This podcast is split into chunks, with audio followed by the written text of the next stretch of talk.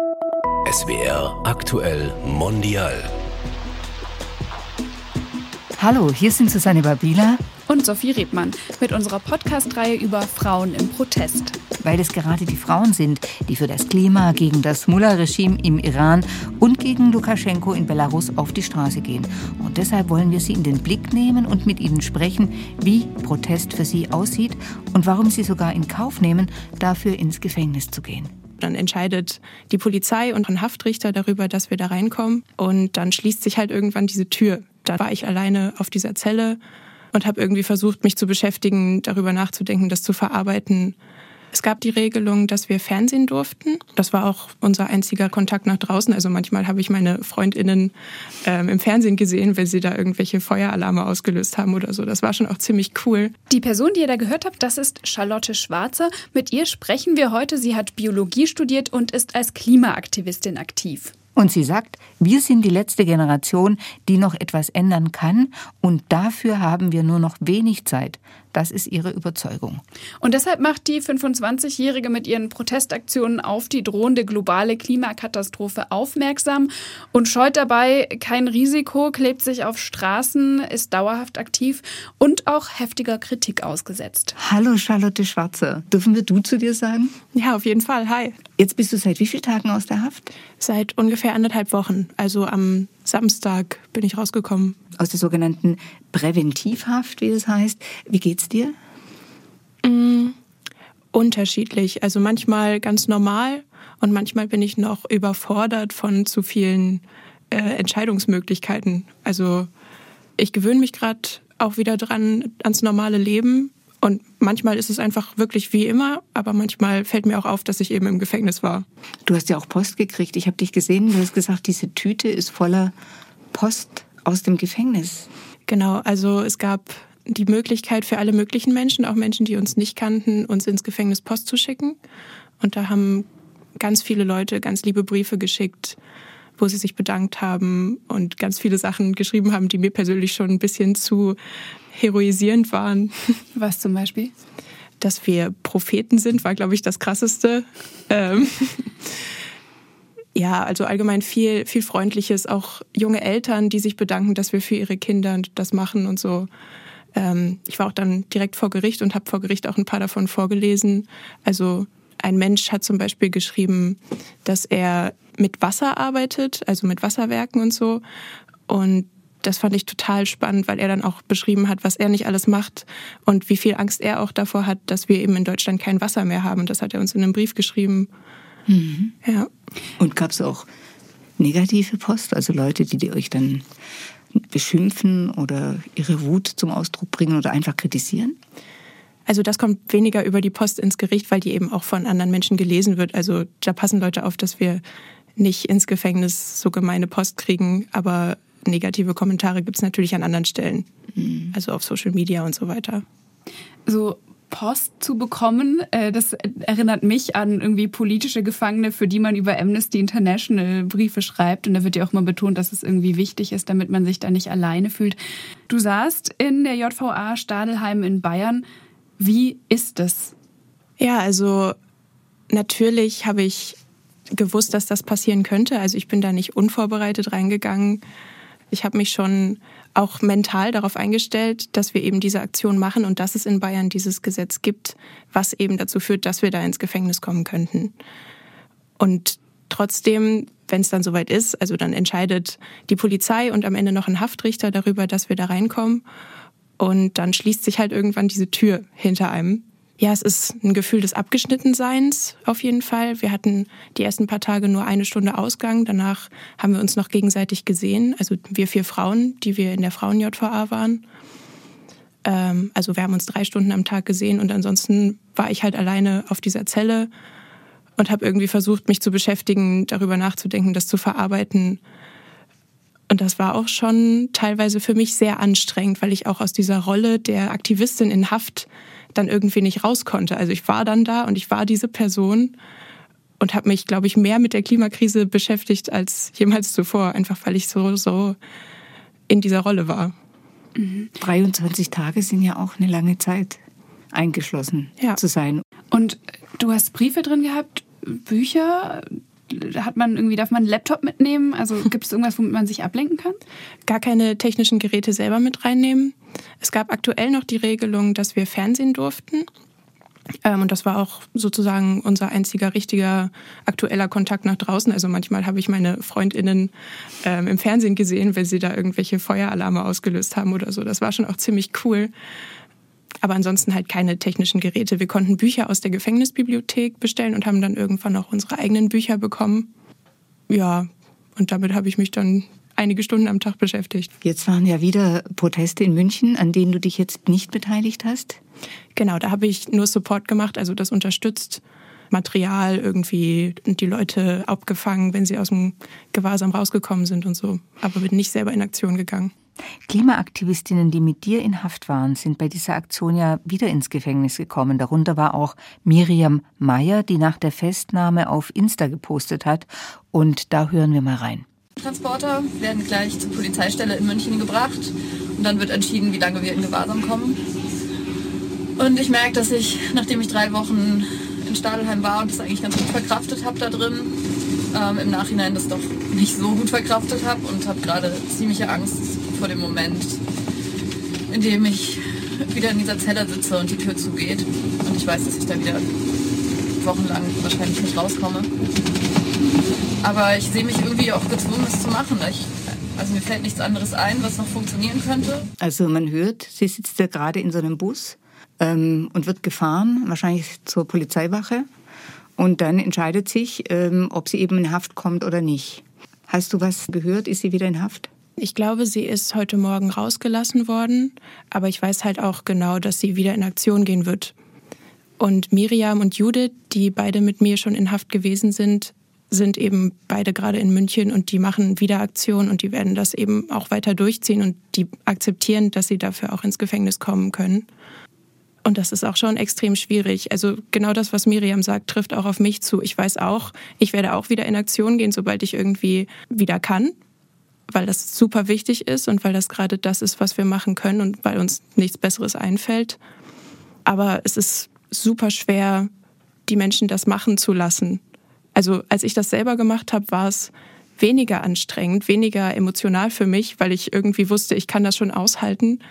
Aber andere Menschen dabei zu beobachten, wie sie das riskieren und sich das sozusagen antun, das mit sich machen lassen für unser aller Zukunft, das tut mir auch schon ganz schön weh. Ihr kennt euch gut auch, oder? Naja, wir waren jetzt drei Wochen zusammen eingesperrt und wir haben jeden Tag über unsere Gefühle geredet, damit wir ein bisschen klarkommen damit wir uns irgendwie gegenseitig auffangen. Wir haben uns richtig gut kennengelernt. Wir wollen dich auch ein bisschen besser kennenlernen. Also in dem Podcast ist es so, dass wir immer drei Fragen stellen, mit der Bitte kurz zu antworten oder den Satz zu vervollständigen. Und meine erste Frage wäre an dich, was bedeutet Freiheit für dich? Freiheit bedeutet für mich Freiheit für alle und nicht nur für einige wenige. Frau sein heißt? Die eigene Weiblichkeit zu kennen und zu verstehen und nicht zu unterdrücken. Was machst du, wenn du nicht protestierst? Dann unterstütze ich die Menschen, die protestieren. Also es gibt dich nur politisch aktiv aktuell? Im Moment ja. Ich habe, bevor ich das hier angefangen habe, eine Ausbildung zur Masseurin gemacht und habe die dann abgebrochen. Ich habe vorher eine Yogalehrerinnen-Ausbildung gemacht. Also ich interessiere mich total viel für Menschen, für Gesundheit, für Körper und Körperbewusstsein. Aber jetzt gerade finde ich das sinnvoller, im Protest zu sein und zivilen Widerstand zu leisten und ihn zu ermöglichen. Und ihr wurdet eben verhaftet, während ihr zivilen Ungehorsam ähm, ausgeübt habt, weil ihr euch mit den Händen auf die Straße geklebt habt und damit die Autofahrer gehindert habt, äh, weiterzufahren. Wir hören uns mal so einen Bericht an ähm, über einen der Proteste in München im mhm. Oktober. Wieder hat die Bewegung Letzte Generation in München eine Straße blockiert. Am Donnerstagvormittag klebten sich 17 Aktivistinnen und Aktivisten am Karlsplatz fest. Zwischen dem Stachusbrunnen und Justizpalast kam der Verkehr in beiden Richtungen zum Erliegen. Die Bewegung fordert von der Bundesregierung unter anderem ein Tempolimit von 100 km/h auf Autobahnen und die Wiederauflage des 9-Euro-Tickets, wie Jakob Bayer erklärt. Und wir haben in den letzten Jahren alles andere versucht. wenn knapp anderthalb Millionen Menschen auf den Straßen mit Fridays for Future ignoriert werden und wir ein Zeitfenster haben, was sich gerade schließt, dann müssen wir zu anderen Formen des Protests greifen. Ich kann verstehen, dass die Menschen hier aufgebracht sind. Wir sind auch aufgebracht. Ich möchte diese Konfrontation nicht haben. Du hast dich auch an die Straße geklebt. Du hast auch diese ganzen genervten Autofahrer erlebt. Wie geht es dir denn bei solchen Protesten? Genauso. Es ist super unangenehm, diesen ganzen Unmut, der ja auch total verständlich ist, dann eben abzubekommen gerade weil wir das nicht machen, um die Leute zu nerven. Also es geht überhaupt nicht gegen die Einzelperson, aber natürlich kommt das bei den Menschen so an. Aber ich weiß auch nicht, ja, es, es ist halt nur die Möglichkeit, dann empathisch zu sein, der Person zuzuhören und einfach zu wissen, dass es für uns alle unangenehm ist, aber dass wir halt was machen müssen. Das finde ich voll interessant, äh, weil ich jetzt gedacht hätte, wie auf so Demonstrationen oder bei Protesten oder irgendwie, wenn man so Revolutionen im Fernsehen sieht, dass da so eine große Energie da ist und dass man euphorisch dabei ist und irgendwie auch stolz darauf ist. Also hast du dieses Gefühl gar nicht in dem Moment, in dem du da zur Aktion gehst und dich auf die Straße klebst, sondern du bist vor allem konfrontiert mit dem Unmut? Also dieses Gruppengefühl würde ich es vielleicht am ehesten beschreiben, ist ein Gefühl der gemeinsamen Gewaltfreiheit. Und das kommt total darauf an, was in der Blockade so passiert. Am Anfang ist es wirklich den Unmut auffangen und das aushalten und trotzdem gewaltfrei bleiben die ganze Zeit. Und es kann aber dann im Laufe der Zeit passieren, dass sich Leute auch solidarisch aussprechen. Also es ist ganz viel beeinflusst von äußeren Faktoren. Und das Gefühl der Gemeinsamkeit und des gemeinsamen Schaffens von etwas Tollem, bei mir entsteht das in Blockaden eigentlich nicht. Bei mir entsteht das eher in Gemeinschaftsräumen, wenn ich irgendwie hinterher mit Leuten zusammen was esse oder so. Und auf welche Aktion bist du besonders stolz? Das ist eine schwierige Frage. Ähm, ich habe vorher, vor der letzten Generation, bei Extinction Rebellion was gemacht und habe da mehr angemeldete Aktionen für die Gemeinschaft auch gemacht, also Festivals zum Beispiel organisiert für AktivistInnen, um eben genau dieses Gefühl des gemeinsamen Schaffens zu stärken. Das ist mir persönlich total wichtig, aber ich sehe, dass es jetzt gerade halt einfach diese Konfrontation braucht und es braucht, dass sich Menschen da entschlossen auf die Straße setzen. Da würde mich mal interessieren, wie kam das überhaupt dazu, dass du dich dieser Protestbewegung angeschlossen hast? Warst du so ein typisches Friday for Future Kid oder wie war das bei dir? Ich war bei Fridays for Future gar nicht aktiv. Also da war ich einfach schon zu alt, dachte ich zumindest zu der Zeit. Aber in Wahrheit war ich ganz lange ganz feige und ganz zurückgezogen und für mich irgendwie mit mir selbst beschäftigt und habe mich gar nicht so sehr politisch engagiert. Ähm, es war eher eine Frage von Zufällen. Also ich bin durch Zufälle Menschen begegnet, die Protest gemacht haben und die da irgendwie mit Herz und Blut drinsteckten und die mich dafür begeistert haben, was wir eigentlich für eine tolle Welt haben könnten, wenn die nicht auf Ausbeutung und so weiter basieren würde und wenn ja die die Gründe für die Klimakrise und die Klimakrise selber nicht da wären, was wir nicht alles besser machen könnten. Also ich bin, glaube ich, durch andere Menschen inspiriert worden, Idealistin zu sein und habe deshalb angefangen, Protest zu machen. Und wenn man auf Berichte über die Proteste schaut oder wenn man eben Debatten im Fernsehen schaut, dann sind das vor allem Frauen, die die letzte Generation vertreten, aber auch beispielsweise Fridays for Future vertreten. Und vor allem junge Frauen. Vor allem junge Frauen, genau, die da eben an vorderster Front stehen. Warum? Also zum Beispiel die letzte Generation ist ja auch divers. Also es gibt nicht nur junge Menschen, es gibt auch viele ältere Menschen, die sieht man aber nicht so sehr. Und man sieht vor allem auch in den Medien viele junge Frauen, das stimmt. Und das ist auch mit Absicht so. Es ist bei der letzten Generation von Anfang an darauf geachtet worden, dass Frauen, Mädchen, junge Frauen ähm, empowered werden, auch wichtige Rollen einzunehmen, auch sich zuzutrauen, vor der Presse und im Fernsehen zu sprechen, weil unter anderem in der Protestforschung entdeckt worden ist, dass Bewegungen stabilere Ergebnisse erzielen können, wenn Frauen mehr beteiligt sind. Also allein schon deswegen, weil eben nicht die Hälfte der Bevölkerung aus der Bewegung unsichtbar gemacht wird ähm, oder ausgeschlossen wird. Also es sind Frauen eben auch mit repräsentiert. Indem ihr Frauen überrepräsentiert ja eigentlich, ne? Weil, also mir würde jetzt kein männliches Gesicht einfallen zu der Bewegung. Also mir schon. Ja? Okay. Ja, also quasi auf den Blockaden, auf den Straßen waren auch viele mhm. männliche okay. Gesichter, da waren auch ältere Menschen, das habe ich schon gesehen, aber so an die Front gehen, und das finde ich eben auch ehrlich gesagt beeindruckend, ähm, sind es oft junge Frauen, die auch sozusagen ins Mikro sprechen, die in die Talkshow gehen, die wirklich Gesicht zeigen für die Bewegung. Das finde ich außergewöhnlich. Könnte man sagen, eine feminine Bewegung? Ich finde es toll. Ähm, halt vor allem repräsentierend. Also wir sind eigentlich geschlechtermäßig relativ ausgeglichen, aber repräsentierend äh, hauptsächlich eben Frauen. Und dann hauptsächlich deutsche, weiße Frauen? Leider. Ja, ja, genau. Da müssen wir noch Arbeit reinstecken, ähm, weil es wäre voll wichtig, dass eben auch zum Beispiel schwarze Frauen mehr bei uns mitmachen können und sich auch eben ja befähigt dazu fühlen, bei uns mitzumachen. Ich wünsche mir, dass wir das besser hinkriegen, aber ich habe auch nicht das Patentrezept, wie wir mehr auch BIPOC-Menschen bei uns mit einbeziehen können und sichtbar machen können. Lass uns doch auch noch mal über die Aktionen sprechen, die ihr macht. Mhm. Ihr bewerft ja zum Beispiel auch berühmte Gemälde. Also ihr setzt euch nicht nur auf die Straße und klebt euch an, sondern ihr bewerft ja auch berühmte Gemälde. Das ist ja auch hinlänglich jetzt bekannt mit Tomatensuppe oder Kartoffelbrei, wie zum Beispiel auf das Gemälde Getreideschober von Claude Monet. Und da meldet sich nämlich eine Aktivistin dazu. Braucht damit die anderen euch wahrnehmen und damit sie euch vielleicht auch zuhören oder nicht nur zuschauen sozusagen. Und dafür klebt ihr euch eben auch zum Beispiel an Haltestangen eines Dinosaurier-Skeletts oder blockiert wie jüngst in Berlin-Brandenburg den Flugverkehr. Also wenn ich das beobachte, dann denke ich irgendwie, wow, echt ziviler Ungehorsam. Könnte auch sagen, verrückt und manchmal vielleicht auch verzweifelt. Nimmst du dich manchmal als verzweifelt wahr? Ein Stück weit auf jeden Fall. Es ist ja auch zum Verzweifeln, dass wir überhaupt in diese Situation gekommen sind. Also, dass unsere Regierung das Grundgesetz bricht. Im Artikel 20a steht, dass unsere Lebensgrundlagen und auch die Lebensgrundlagen zukünftiger Generationen geschützt werden müssen. Und das wird gerade überhaupt nicht getan.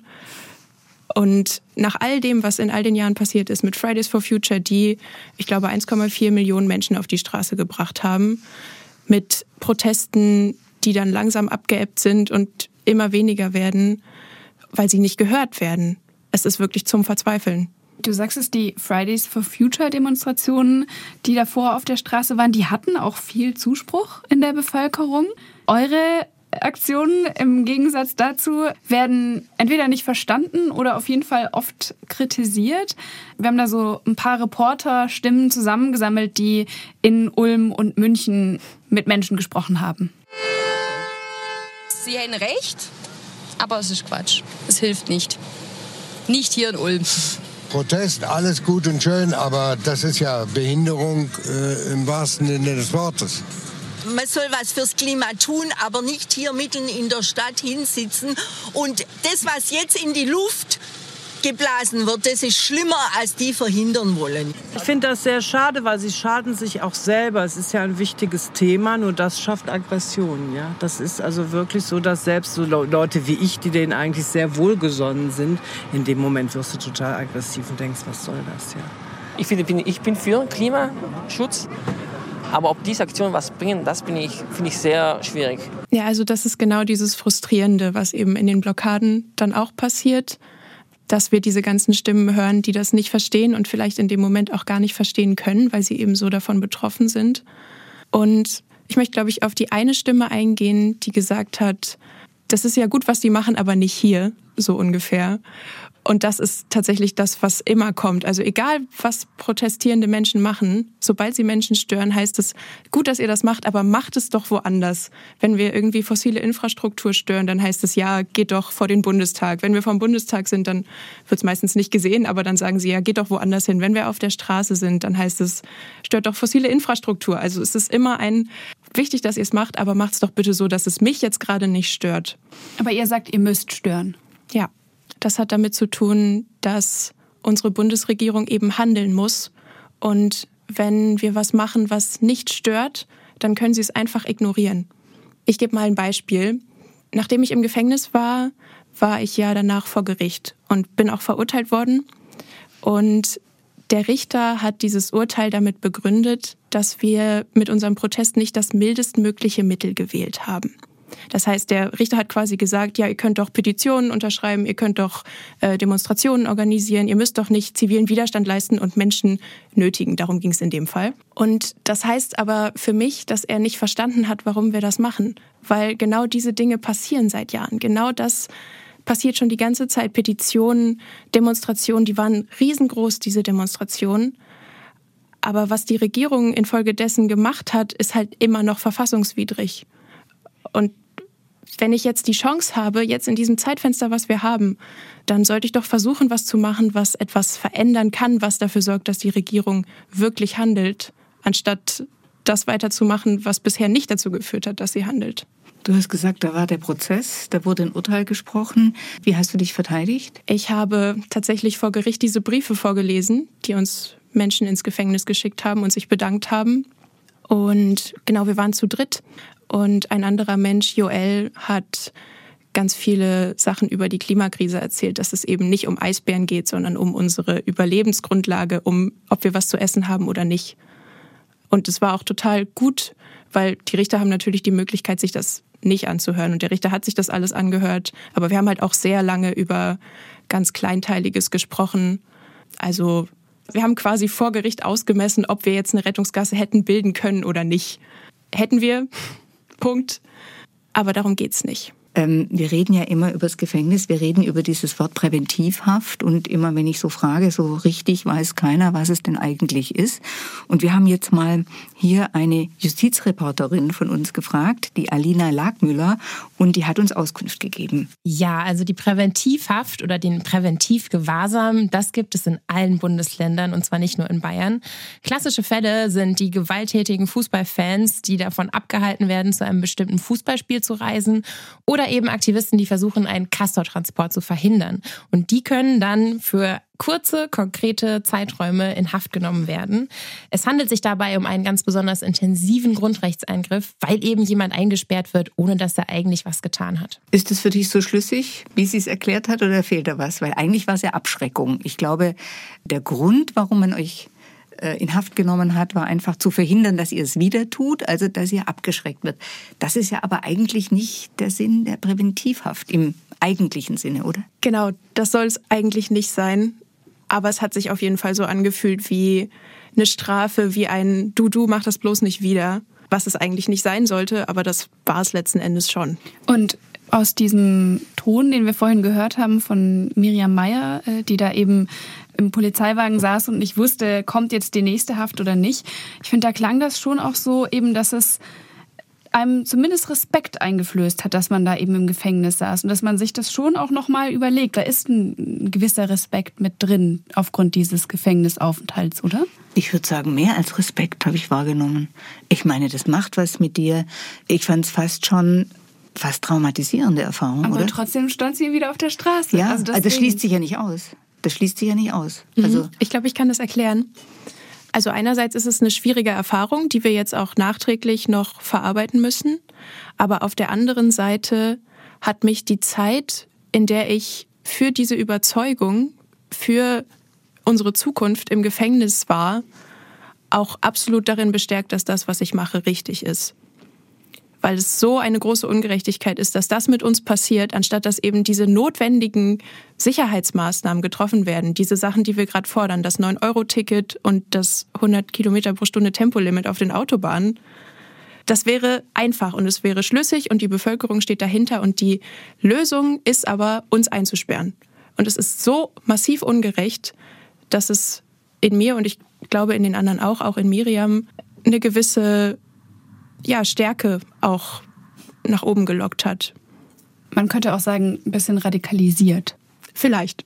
Ohne jetzt ins RAF-Thema zu rutschen. Ja. ja. Hast du jetzt sonst noch Konsequenzen zu tragen? Naja, also ich bin verurteilt worden. Das heißt, ich muss theoretisch Geld bezahlen, eine Geldstrafe. Oder wenn ich das nicht kann, dann muss ich nochmal ins Gefängnis. Wir gehen in Revision. Das heißt, ich werde dieses Urteil anfechten. Ihr erntet aber auch medial harsche Kritik. Gerade wenn wir zurückblicken, der Tod der Radfahrerin hat ja zu wahnsinnig großem Aufsehen geführt. Ideal wurde die auch sehr schnell verurteilt. Ihr wärt schuld an diesem Tod der Radfahrerin. Man musste das später zurücknehmen. Das hat ja so nicht zugetroffen. Aber wie ging es denn dir dabei? Das war zufälligerweise genau als wir in München saßen. An dem Tag ist die Radfahrerin gestorben. Und das haben wir dann durch Zufall erfahren. Und da hatte ich schon echt einen Kloß im Hals, weil es echt so schlimm ist, dass, ja, dass diese arme Frau eben ihr Leben verloren hat, dass da so viel Leid passiert ist. Und dann setze ich mich dahin und muss mich dem aussetzen, dass Menschen jetzt mir unterstellen, ich hätte das verursacht. Das tut echt weh. Also das hat in der Situation sehr weh getan. Und gleichzeitig zu wissen, dass da gerade was instrumentalisiert wird. Ja, dass da voreilige Schlüsse gezogen werden und dass jetzt sogar infolgedessen oder vielleicht auch schon parallel ähm, zum Beispiel die Feuerwehr in Berlin dazu angehalten worden ist, mehr darauf zu achten, welche Unfälle vielleicht durch Blockaden von der letzten Generation schlimmer ausfallen oder so. Aber die Feuerwehr hat halt überhaupt gar keine, wird halt überhaupt nicht dazu angehalten, darauf zu achten, wo zum Beispiel Sachen wie Falschparken oder so darauf einen Einfluss nehmen. Also es ist wirklich nur der Versuch, uns zu kriminalisieren, noch mehr und noch mehr und in der Ecke zu drängen. Also es ist ja auch so, dass Teile der Politik immer härter werden in der Beurteilung von euch. Der CSU-Landesgruppenchef äh, Dobrindt spricht ja von einer drohenden Klima-RAF. Wie ist diese Diskussion für dich ganz persönlich? Total abwegig, weil unser erstes wichtigstes Prinzip, unser erster Wert ist die absolute Gewaltfreiheit. In Wort und Tat, in allem, was wir tun, steht immer Gewaltfreiheit. Und das ist genau wieder nur ein gutes Beispiel dafür, dass sie uns eben ja in die Terrorecke drängen wollen, sage ich mal dazu. Und es tut mir auch weh, dass dieser super wichtige Teil, dieser zivile Widerstand, der eben ein demokratisches Mittel ist, durch und durch, nicht als solches gesehen wird. Wissenschaftler und Wissenschaftlerinnen haben sich euch ja jetzt auch mit angeschlossen und üben zivilen Ungehorsam. Wir sind schon in der Koalition auch mit der letzten Generation, weil wir das gleiche Ziel haben auf eine Art. Aber bisher die Aktionen, an denen wir teilgenommen, oder an denen ich auch teilgenommen habe, die sind ein bisschen pointierter gegen Ministerien, gegen Unternehmen und nicht als Stören sozusagen das Leben der gesamten Bevölkerung unterbrechen. Wie stehst du dazu? Bevor wir in München in Aktion gegangen sind, waren diese Menschen von Scientist Rebellion da auf den Straßen und sind vor uns auch in die JVA eingesperrt worden. Und das war für mich ausschlaggebender Faktor, dass WissenschaftlerInnen, die sich dafür einsetzen, dass ihre Forschung gesehen wird, eben ins Gefängnis gesperrt werden. Das war für mich, für mich absolut ausschlaggebend, da auch hinzugehen und die gleiche Aktionsform zu machen mit dem Risiko, dann eben auch eingesperrt zu werden. Wenn du Diskussionen hast, ich denke, klar, viele Freunde und Bekannte von dir sind Gleichgesinnte, aber es gibt doch sicherlich auch welche aus anderen Kontexten, die vielleicht anderer Meinung sind. Wie ist es dann mit Freunden und Bekannten? Wie setzt dich da auseinander oder trennt man sich dann irgendwann? Also ich erkläre viel, warum ich das mache, was ich mache. Und vor allem höre ich den Menschen viel zu, die mir wichtig sind, was sie daran vielleicht blöd finden, was sie für Bedenken haben, wo sie sich vielleicht auch Sorgen um mich machen. Und ich kann diese Sorgen halt nie ausräumen, weil offensichtlich kann es schon dazu kommen, dass ich ins Gefängnis komme. Aber mit den Menschen, die mir was bedeuten, bin ich bisher immer auf einen guten Nenner gekommen. Also, dass wir einander verstehen und dass sie dann auch, also zum Beispiel meine Eltern erzählen mir dann, was sie jetzt alles machen. Meine Eltern sind Zahnärztinnen und meine Mama erzählt mir immer, wenn sie mit ihren Patientinnen über das Klima diskutiert. Das ist total schön. Sie kann ja dann tiefer bohren. Ja. vor allem, vor allem äh, bekommt sie dann keinen Widerspruch, wenn sie mit denen diskutiert. Ja. Dann kann sie einen kleinen Vortrag halten. Ja, wie ist es mit deiner Familie? Also ähm, wenn vor allem als du im Gefängnis warst, also das muss doch für deine Eltern eine harte Zeit sein. Das war super schwer für meine Eltern. Wir haben zum Glück relativ schnell das hingekriegt, dass wir miteinander telefonieren konnten. Aber ich habe ihnen halt auch schon vorher davon erzählt, dass ich eventuell ins Gefängnis komme und da war die Angst super groß. Es war echt schwierig für meine Eltern, das auch zu akzeptieren und meine Entscheidungen zu respektieren und so. Die Angst, also wovor konkret Angst, wenn du ins Gefängnis kommst? Dass sie mir da nicht helfen können. Dass es mir schlecht geht und sie nicht mich retten können nicht da sind. Ja. Gibt es Momente, in denen du gesagt hättest, du hättest sie jetzt gebraucht, wenn du im Gefängnis warst? In gewisser Weise war ich gut versorgt im Gefängnis mit den anderen Aktivistinnen, die mit mir da waren. Ich würde sagen, wir haben richtig gut aufeinander geachtet. Und ich habe eben auch, also meine Eltern haben sich auch super ins Zeug gelegt. Die haben irgendwie, meine Mutter hat, glaube ich, ähm, einen Brief an irgendeinen Innenminister geschrieben, an einen bayerischen Innenminister oder so. Ich weiß gar nicht, was damit passiert ist, aber das hat sie mir halt geschrieben und das war total schön, das zu lesen. Und mein Vater hat seine ganze Familie angeschrieben, dass sie mir bitte alle Briefe schreiben sollen. Also irgendwie haben sie Wege gefunden, mich zu unterstützen, obwohl sie nicht da waren. Verstehen Sie dich? Also nicht nur aus Liebe, sondern auch, was du bewegen möchtest? Stehen sie da hinter dir? Ich denke ja. Sie haben viel Angst um mich und das ist total verständlich. Aber sie verstehen, warum ich das mache. Ich glaube, manchmal wünschen sie sich, dass jemand anders das machen würde, aber ich glaube, sie sind schon auch stolz darauf. Du hast dich jetzt wirklich entschlossen, dein Leben zu verändern und dieses Leben ganz dem Protest zu widmen. Was ist mit Job? Was ist mit Freund? Was ist ja mit Dingen, die vielleicht andere in deinem Alter machen, ja, sich Gedanken machen, auch jetzt mache ich vielleicht mal ein halbes Jahr Thailand oder so. Es gibt viele Sachen, die ich richtig gerne machen möchte.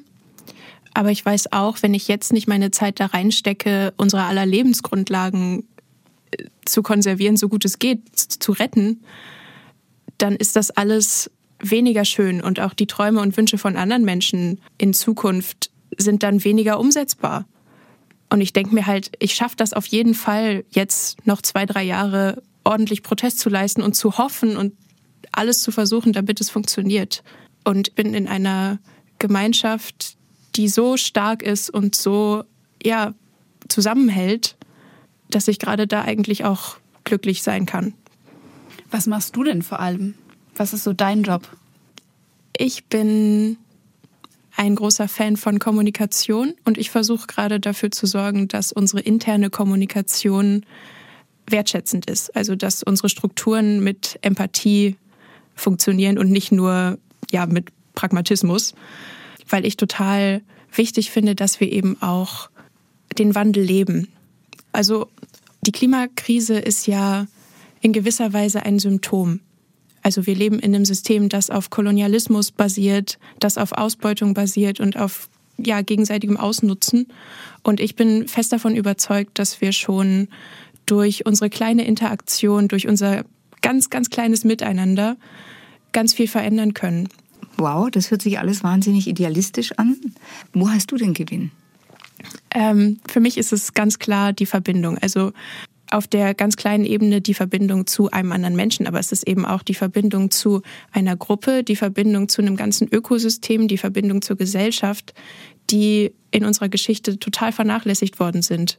Also wir sind total entfremdet von unseren Ökosystemen und auch von großen Teilen der Gesellschaft. Wo soll es für dich hingehen? Was ist deine Vision? Also meine Vision äh, zur Lösung der Klimakrise ist, dass wir mehr gemeinsam machen, also dass zum Beispiel mit Bürgerinnenräten darüber entschieden wird, wie wir die Klimakrise am besten angehen, welche Maßnahmen wir treffen können, die auch ausreichen.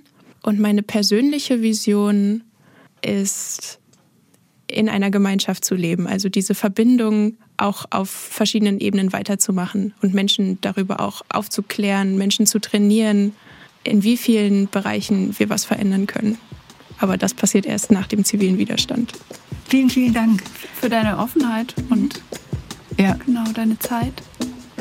Ja, danke euch. Und wenn euch dieser Podcast gefallen hat, dann würden wir uns freuen, wenn ihr ihn bewertet, weiterempfehlt oder abonniert. Ich bin Susanne Babila. Und ich bin Sophie Riebmann. Tschüss. Tschüss.